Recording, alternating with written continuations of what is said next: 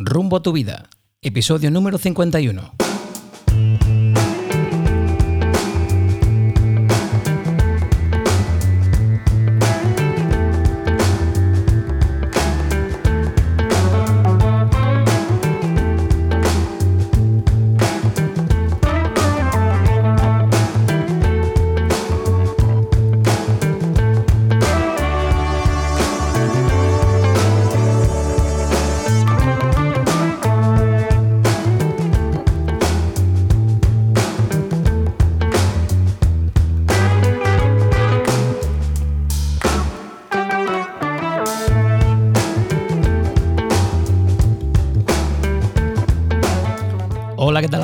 Y bienvenidos a un nuevo episodio de Rumbo a tu vida.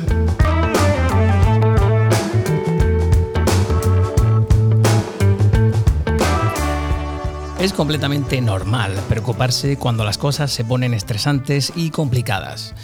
Pero si las preocupaciones se vuelven abrumadoras, puedes sentir que están dirigiendo tu vida. Si pasas demasiado tiempo preocupado o nervioso, o si tienes dificultades para dormir, presta atención a tus pensamientos y sentimientos. Pueden ser síntomas de un problema o un trastorno de ansiedad.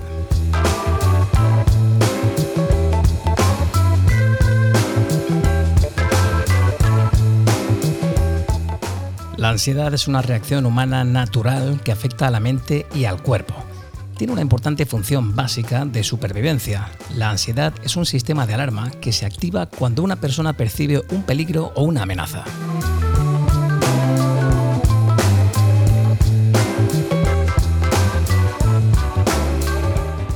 Cuando el cuerpo y la mente reaccionan al peligro o a la amenaza, una persona siente sensaciones físicas de ansiedad, cosas como la aceleración del ritmo cardíaco y respiratorio, tensión muscular, las palmas de las manos que sudan, un malestar en el estómago y temblor en las manos y las piernas.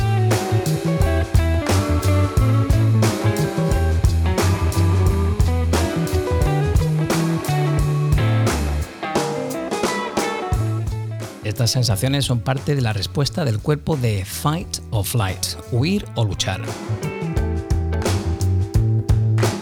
Y están provocadas por un aumento de la producción de adrenalina y otras sustancias químicas que preparan al cuerpo para escapar rápidamente del peligro.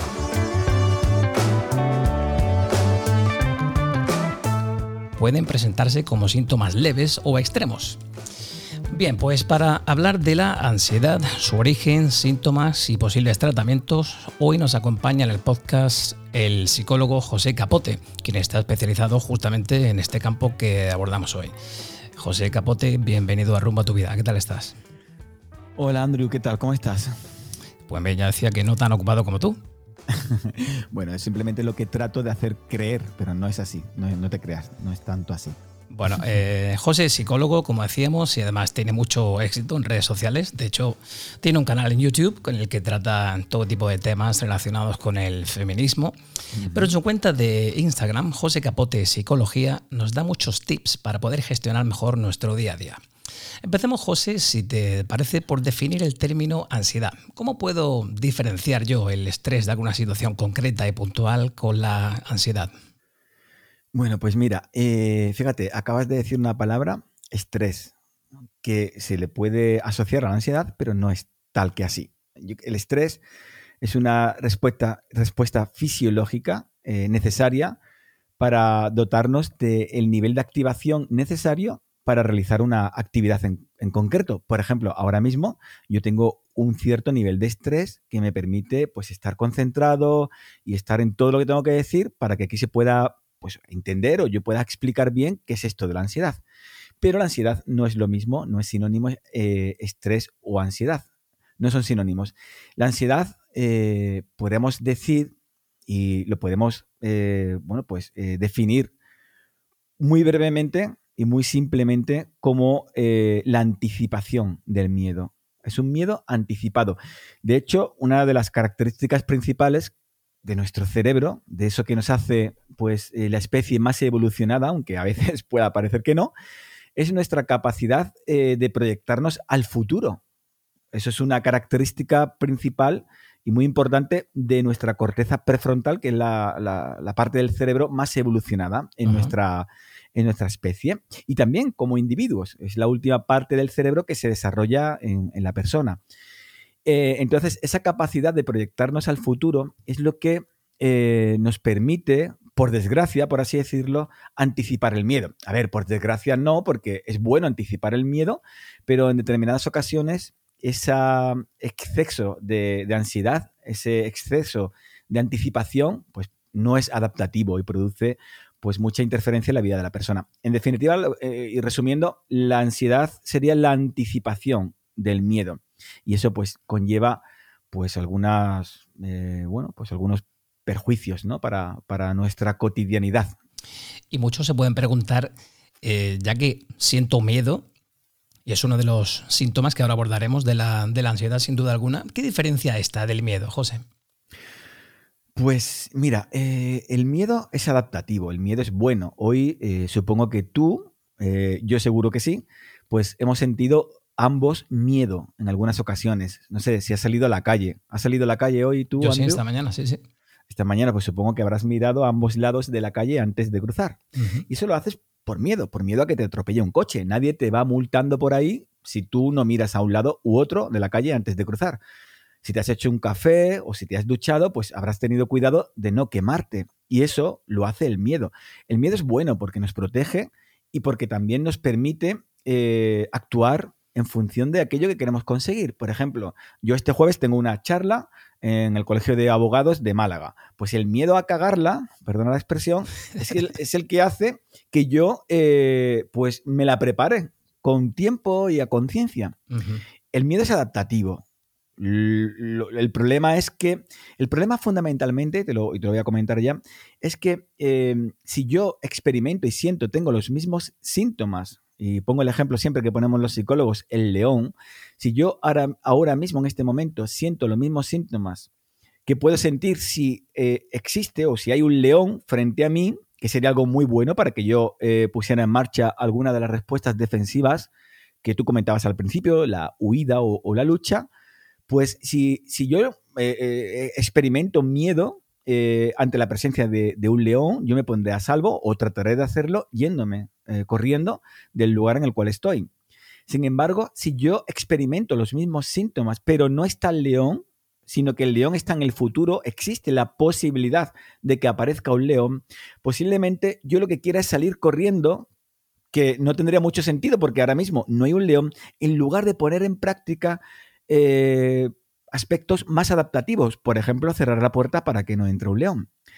Que yo tenga miedo en su justa medida, en su intensidad y, adecuada, a cagarla en la charla que puedo llegar a tener o que tengo el jueves, me va a hacer prepararlo. Pero si es en una intensidad muy elevada, pues probablemente me mantenga en qué va a pasar, qué va a pasar y no me lo prepare, porque si mis recursos eh, energéticos, por así decirlo, están todos en la emoción, como si estuviese un león ahora mismo, o si yo estuviese ahora mismo en la charla que tengo que hacer el jueves, pues eh, no me permite prepararlo, no permite que mis recursos atencionales, mis recursos de toma de decisiones, mis recursos de planificación, pues no se puedan llevar a cabo bien y no me lo pueda preparar. No sé si me explico, no es adaptativo. Te bloquean, ¿no? Te bloquean, todo lo contrario, te bloquean. Efectivamente. El problema es ese, ¿no? Es, que en la anticipación del miedo no podemos eh, realizar las funciones correctas para que no ocurra eso que tememos. Por lo tanto, no es adaptativa la ansiedad.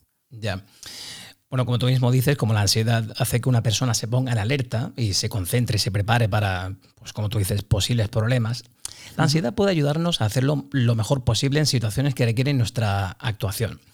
Pero la ansiedad que es demasiado fuerte puede impedir que demos lo mejor de nosotros. digamos que demasiada ansiedad puede hacer que una persona se sienta abrumada, cohibida, incapaz de hacer lo que necesita hacer. Y José, aunque cada caso imagino que es diferente y su origen sin duda alguna también puede serlo, ¿cuáles dirías tú que son los síntomas de la ansiedad? Bueno, pues los síntomas son eh, múltiples, son, eh, pero básicamente los síntomas son los mismos que experimentamos ante una situación de amenaza, de peligro real. Lo que pasa es que cuando estamos frente a un león, y el, ejemplo del león hay que seguir poniéndolo, cuando estamos frente a un león, los síntomas que experimentamos, como por ejemplo aceleración del ritmo cardíaco, sudoración, palpitaciones, un nudo en el estómago, etcétera, mareos incluso, eh, si estamos realmente frente a un león, los asociamos a la presencia del mismo, del león. Sin embargo, si el león está en el futuro y experimentamos esos síntomas, eh, la asociación no resulta mm, para nada eh, algo lógica. Por lo tanto, eh, podemos asustarnos realmente porque no sabemos realmente qué nos pasa, porque es muy difícil, aunque parezca que no, es muy difícil saber cuáles son aquellos pensamientos que, que tenemos y que son los generadores de esa emoción en concreto, el miedo o, si este está en el futuro, la ansiedad. Por lo tanto, los síntomas son exactamente los mismos y son esos, ¿no? Eh, básicamente son síntomas que tienen que ver con alguna, con una razón eh, importante y es la supervivencia. Los síntomas no son aleatorios. Yo, como siempre digo, una persona que tiene ansiedad, los síntomas a, nadie le, le, le no sé, se le mueve el lóbulo de la oreja, ni le tiemblan las pestañas, ni le pica el codo. No, los síntomas tienen que ver con la supervivencia. Por ejemplo, aceleración del ritmo cardíaco. Claro, porque el, corazón tiene que bombear una mayor cantidad de sangre. Eh, ¿Hacia dónde además? Pues hacia los músculos esqueléticos. Y eso hace que, por ejemplo, tengamos menos sangre en el cerebro, porque la sangre es la que hay, alrededor de 5 litros por persona. Las mujeres un poco menos. Por lo tanto, si tengo menos sangre en el cerebro, pues igual me mareo. Es, es, un síntoma secundario, por así decirlo. Si además también estoy haciendo la digestión porque he comido no hace mucho tiempo, pues puede ser que, tenga problemas estomacales, un nudo en el estómago, sensaciones extrañas estomacalmente hablando. Y claro, porque la sangre eh, se ha ido de la digestión, se ha parado la digestión porque la sangre ahora se dirige hacia los músculos esqueléticos, que tienen que ver con la lucha o con la huida, hacia los brazos y hacia las piernas. Son una serie de síntomas, la sudoración eh, en el cuerpo para regular la temperatura corporal, la sudoración en las manos, que es otra respuesta defensiva que tiene que ver con con la posibilidad de agarrar algún objeto para ponernos a salvo. Y si hay una pequeña sudoración, es más fácil coger un objeto que se nos quede eh, pues bien adherido en la mano, por ejemplo. Todos los síntomas que ocurren son síntomas que tienen que ver con la supervivencia, con la lucha o con la huida. Y otros muchos son eh, consecuencias de los primeros, de los síntomas, ¿no? Como por ejemplo lo que decía antes, el mareo. El mareo es una consecuencia de que la mayor parte de la sangre se ha distribuido a los músculos esqueléticos por ejemplo, una capacidad, una menor capacidad para focalizar la atención, para concentrarte en algo, porque tus recursos energéticos no están en la razón o en la planificación, sino que están en la defensa, en la, emoción. El otro día hablaba con una compañera y ella me decía que mientras estaba de baja por coronavirus, eh, supuestamente manteniendo la cuarentena en casa, ella me decía que estaba súper tranquila, que estaba muy feliz porque su marido y sus hijos estaban fuera todo el día y ella estaba descansando en casa. Sin embargo, sufrió un ataque de ansiedad. Uno de los eh, síntomas que tuvo fue la, encontrar el respirar con bastante dificultad. ¿Cuáles dirías tú que son las principales causas de los, trastornos de ansiedad o de estos ataques de ansiedad? Eh, fíjate, habría que hacer una gran diferenciación entre ansiedad y un ataque de pánico, por ejemplo, que probablemente lo que a ella le pasaría sería pues, que le dio un ataque de pánico. Eh, eh, la ansiedad es, pues, experimentar esa serie de síntomas que son desagradables, porque el miedo es una emoción, pero la sensación de experimentarlo es no agradable, es desagradable, pues probablemente lo que, eh, bueno, hay que diferenciar bien, como digo, la ansiedad, que es experimentar esos síntomas, porque estamos proyectándonos al futuro, a un ataque de pánico. ¿Qué es el ataque de pánico? Pues es la, una retroalimentación que ocurre porque, claro, cuando tú por lo que sea, eh, empiezas a, experimentar ansiedad y empiezas a tener eh, una serie de síntomas que no puedes asociar realmente a ningún estímulo porque, como digo, está el estímulo está en el futuro y realmente los pensamientos son muy intrusivos y pasan muchas veces desapercibidos, puede ocurrir que tú estés en el sofá de tu casa viendo la televisión y sientas un, pues nudo en el estómago o, una punzada eh, aguda en, el pecho. Y eso es un síntoma de, ansiedad. Estás pensando, estás valorando de forma quizá inconsciente la probabilidad de que ocurra una amenaza en el futuro y estás experimentando los síntomas, síntomas que no puedes asociar a un estímulo en concreto porque el estímulo está en el futuro. En ese momento puedes asustarte. Entonces, sabemos que eh, ante una situación, ante un estímulo eh, amenazante, nuestro cerebro lo que manda son síntomas y son eh, respuestas para defendernos de esa amenaza. O sea que ante la presencia de un león, mi cerebro va a mandar sensaciones, por ejemplo, como aceleración del ritmo cardíaco. ¿Qué pasa? Que el león está en el futuro, yo estoy pensando inconscientemente en muchos casos en esa posibilidad. Mi corazón manda esa señal de aceleración del ritmo cardíaco porque él no, él no sabe tanto el cerebro de que si estoy en el futuro, que si estoy en el presente y tal y que cual. Por lo tanto, yo puedo estar en casa y tener una punzada, sentir una punzada en el, en el, corazón, no lo puedo asociar a ninguna presencia porque no existe esa presencia del estímulo amenazante y puedo pensar, igual me está dando un ataque al corazón. Eso da miedo, eso se percibe, ya el ataque al corazón en sí se percibe como una amenaza y mi cerebro, ya sabemos que ante una amenaza, ¿qué hace? Manda respuestas defensivas. O sea, ante una amenaza manda una aceleración del ritmo cardíaco. O sea que si yo me asusto porque noto una pulsación elevada en el corazón, mi cerebro ante ese eh, miedo puede mandarme más de lo mismo. Y entramos en un bucle de retroalimentación en el cual el miedo es el miedo al miedo. ¿Qué me está pasando? Y ante ese miedo mi cerebro manda respuestas defensivas que son paradójicamente aquellas que me están dando miedo. Y a cuanto más miedo, mayor son las respuestas defensivas que manda mi cerebro y mayor es el miedo que voy experimentando. Y entramos en un bucle que cada vez va más y todo el mundo que experimenta un ataque de ansiedad, un ataque de pánico, pues nota y, confirma que va incrementándose exponencialmente en la medida en la cual va experimentando la persona y sintiendo mayor miedo cada vez, pues al final entramos en ese bucle que solamente se puede parar de un par de formas. Una, por ejemplo, es tomándote que te mediquen y la mejor sería pues que sin que te dieras ningún golpe, que te pudieras pues desmayar, parar el flujo de pensamiento que está haciendo, está realizando esa retroalimentación que cada vez estamos sintiendo más miedo.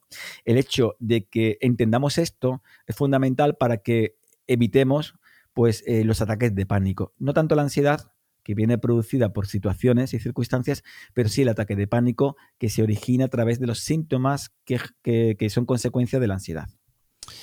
Ahora te voy a dar una eh, información que encontré por ahí en línea, a ver qué te parecen estos datos. Un estudio publicado en la revista The Lancet confirma el fuerte impacto de la COVID-19 en la salud mental, con 53 millones de casos adicionales de depresión severa y 76 millones más de episodios de ansiedad en el, en el 2020, es decir, justo cuando empieza la pandemia.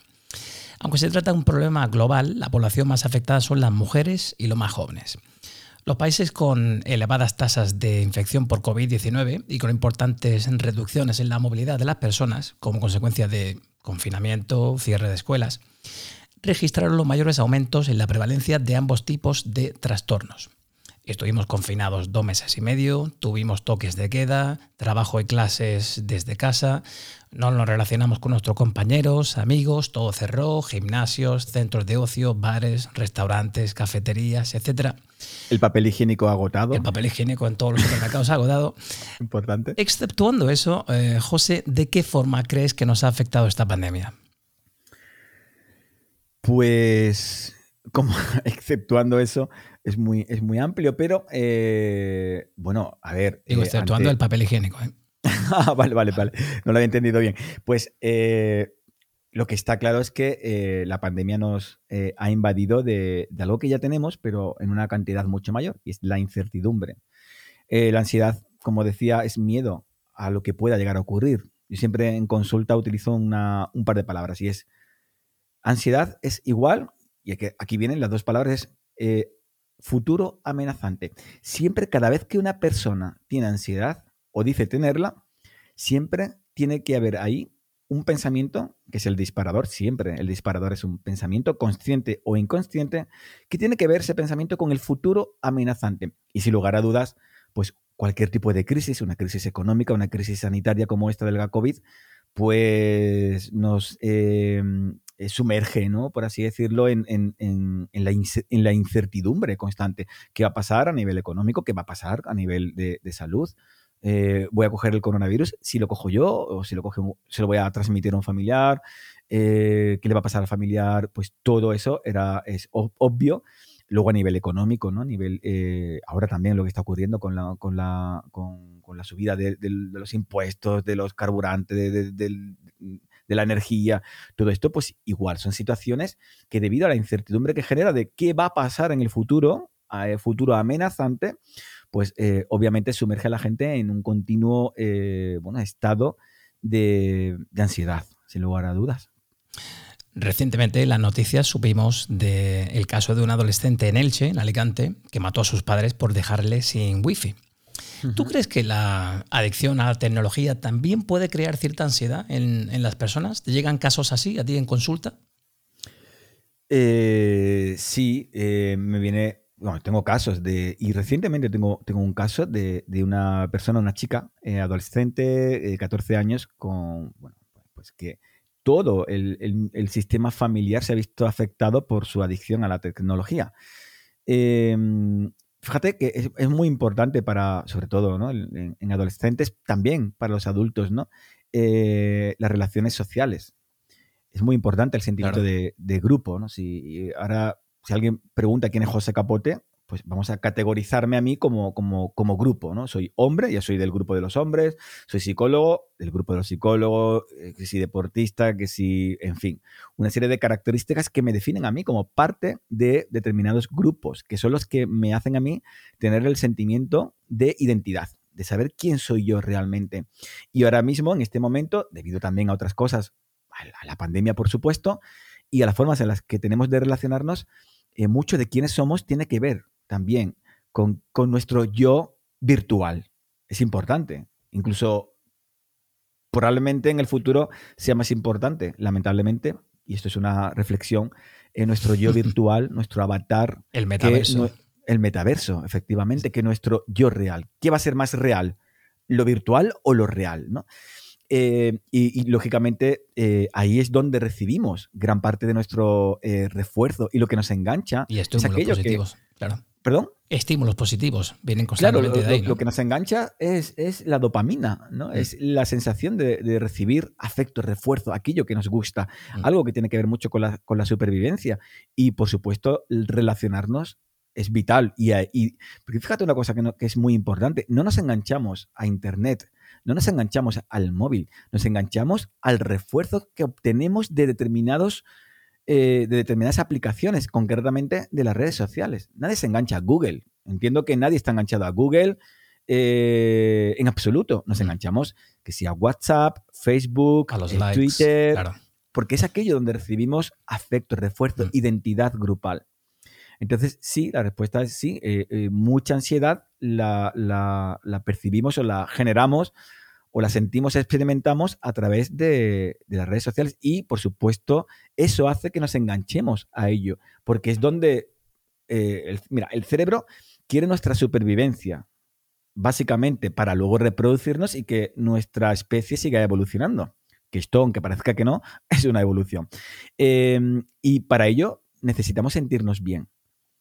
Es importante para nuestro cerebro que nos sintamos bien. Entonces, es importante eh, pues que el sexo nos guste mucho, la comida nos guste mucho. Son, em, son reforzadores naturales, el sexo, la comida, el beber agua, eh, pero también la socialización. ¿Y dónde socializamos? En Internet ahora, ¿no? En las redes sociales. Y eso hace que nos enganchemos y, dependamos mucho de ellas. Porque ¿dónde hemos recibido hoy concretamente multitud de, de refuerzos, de estímulos reforzantes? Sí, a lo mejor he ido a comer este es mi caso, con una amiga, donde hemos conversado, hemos estado bien entre ellos, entre, entre ambos, pero eh, igual una persona que se ha quedado en casa, pues ha tenido 36 eh, likes de Instagram, de 10 conversaciones diferentes con gente de WhatsApp, eh, y, eso es mucho más estimulante, gratificante, por así decirlo, lamentablemente. Que la comida. O que, la comida incluso, ¿no? o que la comida incluso, ¿no? La, socialización y ahora se lleva a cabo a través de las redes sociales. Incluso lo que en inglés se conoce como el FOMO, ¿no? El fear of missing out, el miedo a perderse algo puede generarnos cierto tipo de, nerviosismo ¿no? o sensación de que, de que, como tú dices, nos estamos perdiendo cosas importantes sin poder disfrutar así de lo que, de lo que se está haciendo, del momento o de la persona con la que estamos. Nos puede generar, la, como tú comentas ahora, la hiperconectividad, cierta sensación de ansiedad también. Mm, hmm, nunca había pensado esto así tal cual, ¿no? Es como... No querer perderse nada, no querer estar en todas. Claro, eh, de, hecho, aquí lo que estamos viendo es que se está cambiando eh, eh, la, calidad por la cantidad. Es indudable. O sea, a nivel enriquecedor, la conversación, el rato, he estado cinco horas con una amiga charlando, la calidad que eso tiene no la puedes encontrar jamás en una red social.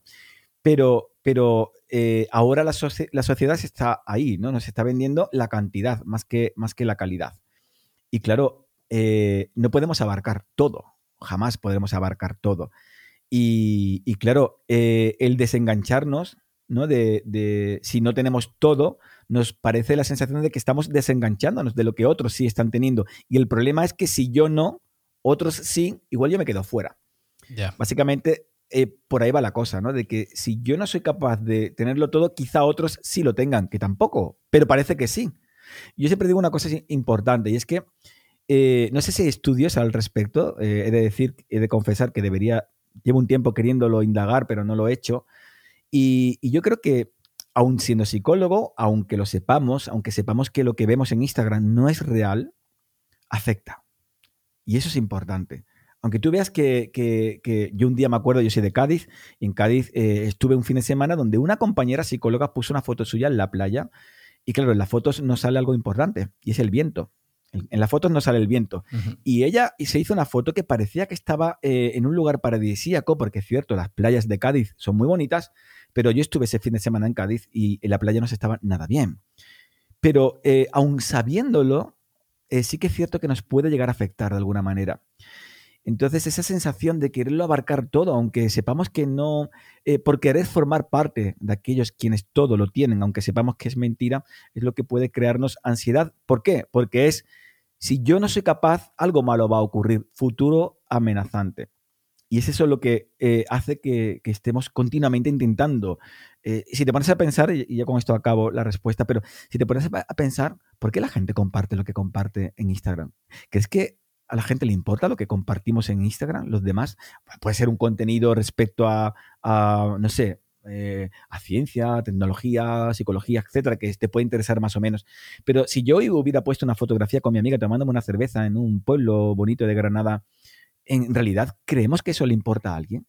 No, no le importa a nadie en absoluto. Sin embargo, le damos likes a esas publicaciones porque de alguna forma estamos estableciendo un contrato, una reciprocidad de, venga, vamos a estar aquí en esta farsa metidos para obtener todos eh, la palmadita en la espalda y asumimos tu hipocresía eh, y yo le aplaudo para que tú aplaudas la mía, porque así todos vamos a tener lo que queremos, ese like, ese refuerzo. El refuerzo positivo. Y, sí, y creo que estamos ahí todos inmersos. Y creo que es esa sensación de querer estar ahí, en la que nos hace eh, dependientes y, tener ansiedad por no perdernos, eh, por querer estar continuamente buscando momentos que puedan ser reforzados. Creo que, que, es la clave. Yo creo que si los restaurantes, los parques de atracciones, las playas, etcétera, etcétera, prohibieran hacer fotografías, la gente no iría, porque creo que en muchas ocasiones acudimos donde acudimos porque eh, prevemos que va a ser un lugar bueno para, para, publicar, para recibir afecto después. Así de triste. Pues sí, así de triste es. Eh, José, antes de movernos al siguiente bloque, que quería hablar contigo sobre salud mental, me gustaría que escuchases el audio de una oyente del programa del País Vasco. Ella ha sufrido numerosos episodios de ansiedad y esto es lo que nos dice en algunos de sus mensajes. Vamos a escuchar lo que nos dice. Hola Andrew, te cuento un poco mi experiencia personal con la ansiedad. Cuando me trasladé en 2014 de ciudad, empecé a trabajar en una tienda y en plenas rebajas, porque yo soy dependienta. Siempre me he dedicado a la venta. Eh, cada día me iba a casa súper mal. Eh, dentro de mis defectos es que en el trabajo soy muy perfeccionista, o intento serlo por lo menos, y me cuesta asimilar pues, una posible llamada de atención y también siempre me he considerado pues muy trabajadora y así me lo, me lo han dicho, me lo han hecho saber. Ese día que me dio el ataque de ansiedad, porque creo que nadie olvida su primer día, me empezaba a agobiar un montón. No, no daba abasto, tema probadores, gente probándose muchísimas cosas, tú recogías, eh, bueno, sin más, ¿no? Para hacerlo resumido, pues muchísimo agobio de que no daba abasto, estaba sola para un montón de cosas. Y, me empezaba a agobiar muchísimo, yo notaba palpitaciones, notaba cosas que, que normalmente pues, pues no, no notaba.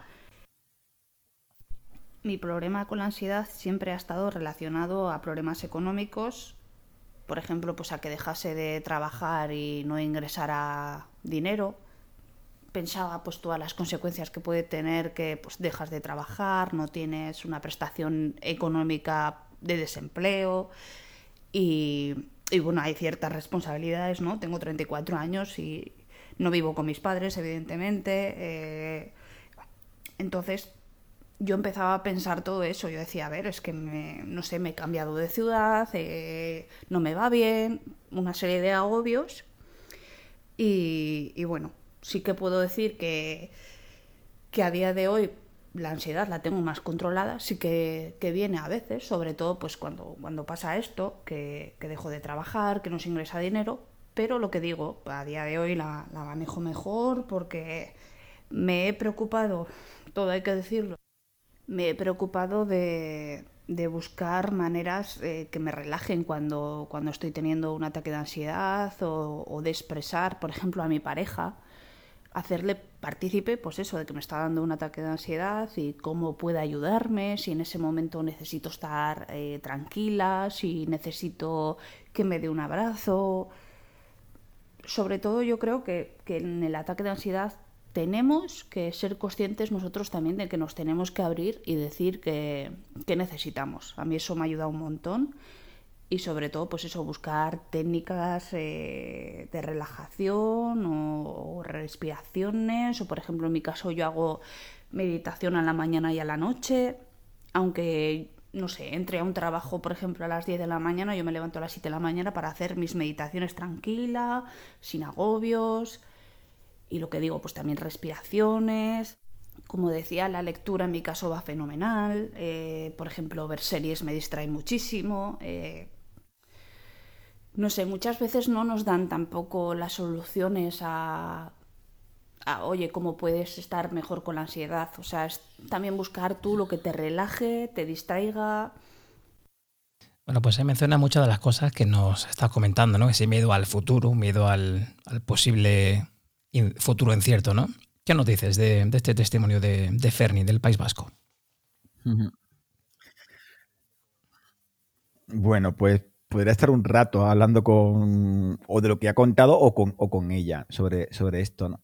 Eh, me ha llamado mucho la atención algo que no cabe duda de que esta señora ha vivido una, experiencia con, el pánico, con el ataque de pánico, porque manifiesta algo que todos sabemos, los que lo hemos vivido, porque yo también eh, tuve mi episodio con 18 años, 19, mm. ¿no? no recuerdo bien, que no se te olvida nunca. Es una sensación de que vas a morir. ¿No? Eh, como da igual, yo me decía a mí mismo, José, no te preocupes, ya está, eh, hoy vas a morir, no pasa nada, ya está. Em, luego una cosa también importante es que ella habla de que la ansiedad tiene controlada, no es como que asume que es una cosa que va a tener siempre y que, y que ya está. Y yo no lo veo así, yo creo que la ansiedad tiene, tiene cura como tal. Y la cura tiene que ver con, una forma de, ver y de valorar las cosas. La ansiedad tiene que ver con, los pensamientos, que son los generadores de, la ansiedad, del miedo. Y los pensamientos sobre lo que ocurre.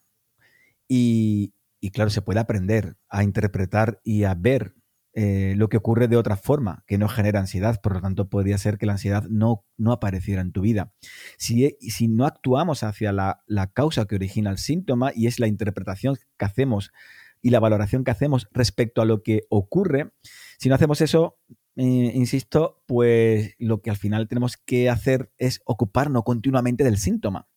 Y de eso es de lo que se ocupa la, psiquiatría con respecto a la ansiedad, eh, ocuparse del síntoma, pero no sobre la causa que origina el síntoma. Por lo tanto, la persona tiene que estar siempre o bien tomando fármacos o bien, lo que decía esta señora, pues eh, hacer técnicas de relajación, respiraciones, distracciones, etcétera, que no está mal a priori, pero que, eh, bueno, pues no ha de ocurrir. Yo siempre pongo el ejemplo siguiente y es, imaginemos que a mí todos los días me duele la cabeza por la tarde.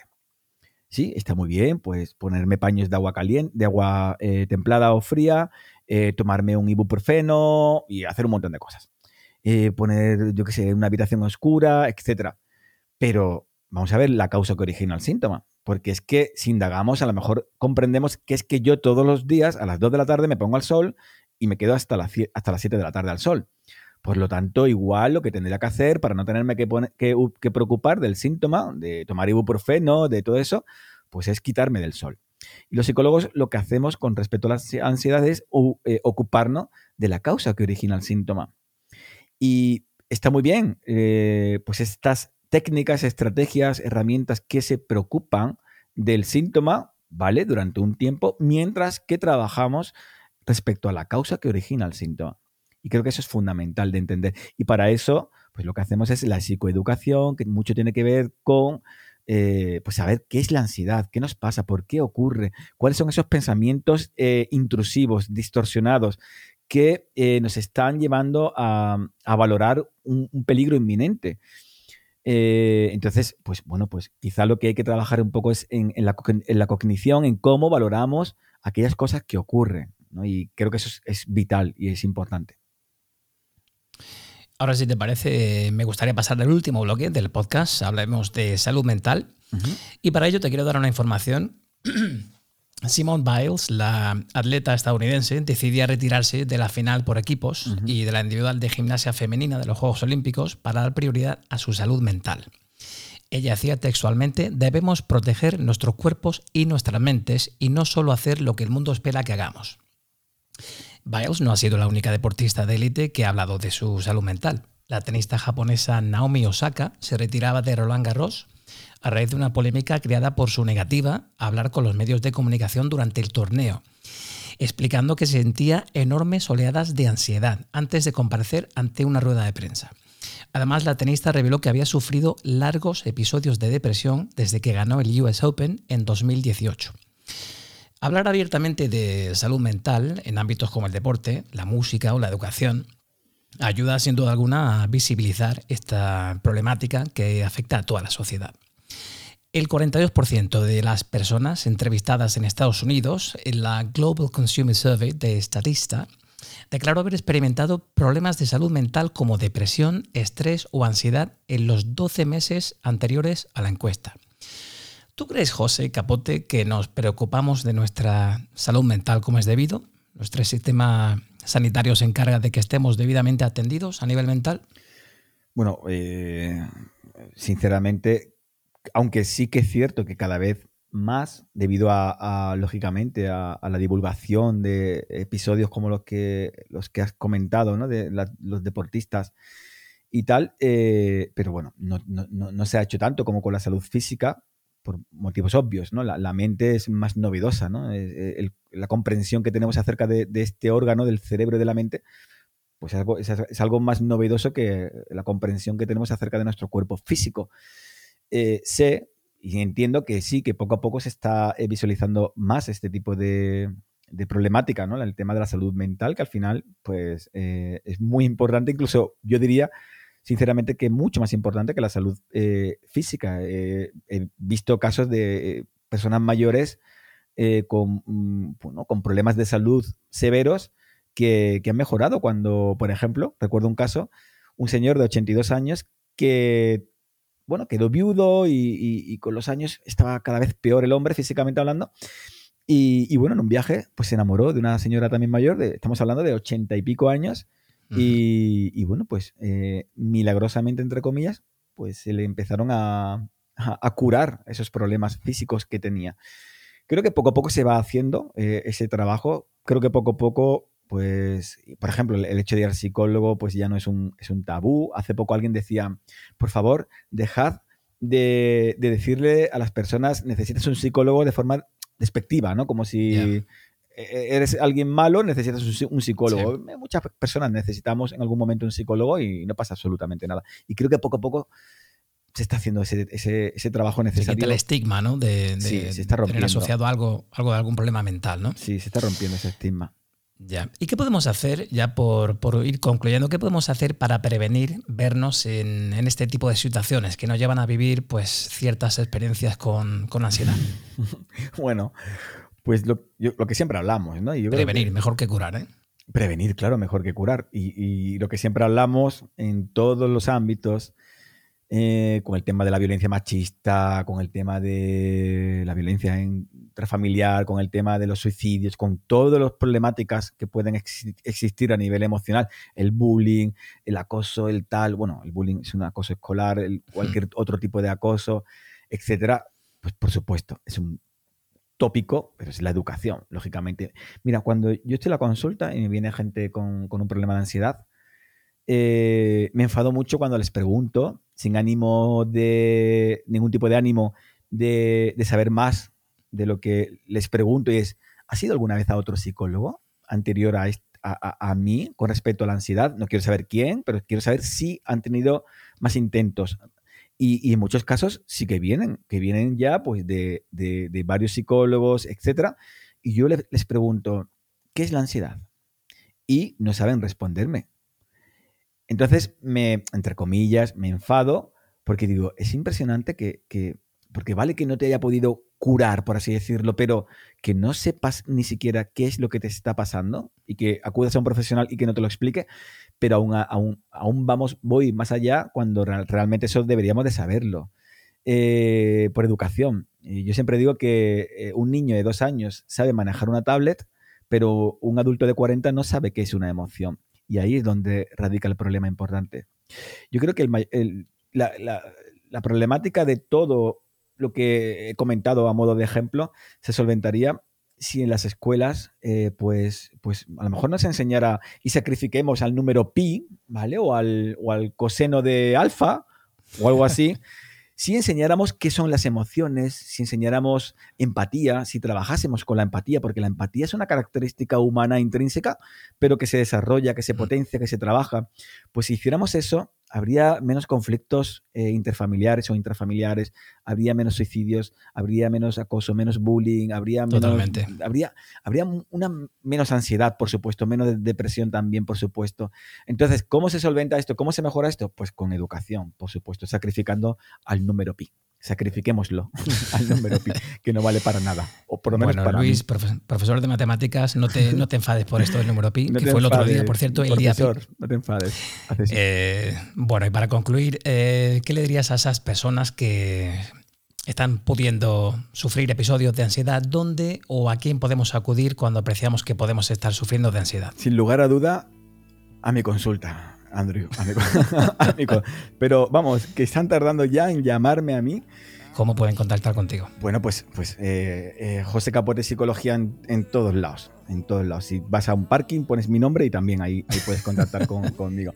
Eh, bueno, en las redes sociales, en mi página web. Básicamente, profesionalmente, la página web www.josecapotepsicología.com.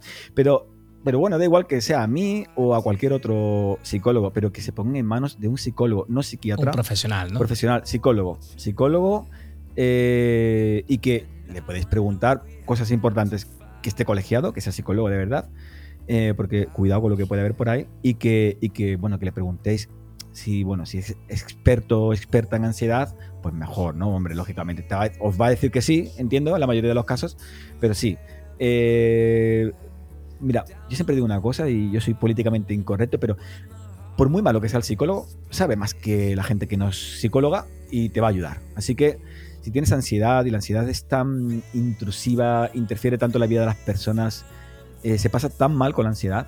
Yo siempre, yo antes solía decir, es solo, entre comillas, ansiedad.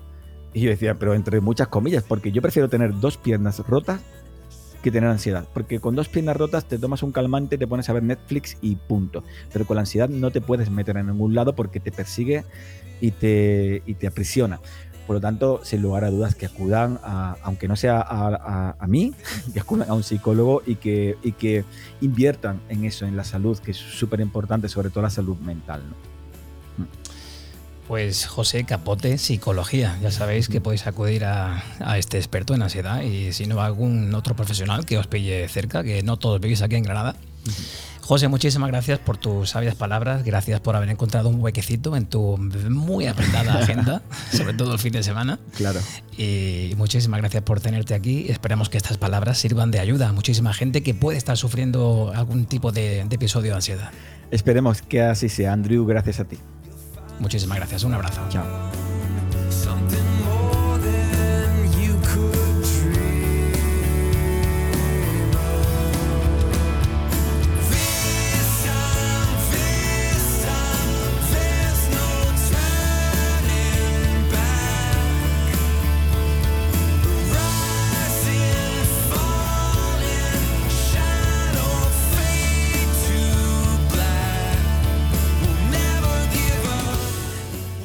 Bueno, todo un lujo empezar esta tercera temporada de Rumbo a tu vida con el psicólogo José Capote, que nos hablaba de la ansiedad, sus causas, posible tratamiento, sintomatología. Ya sabes que nos puedes seguir en redes sociales, estamos en Facebook como Rumbo a tu vida, nos puedes encontrar en Twitter también como Rumbo tú y también estamos en Instagram y en YouTube como Rumbo a tu vida.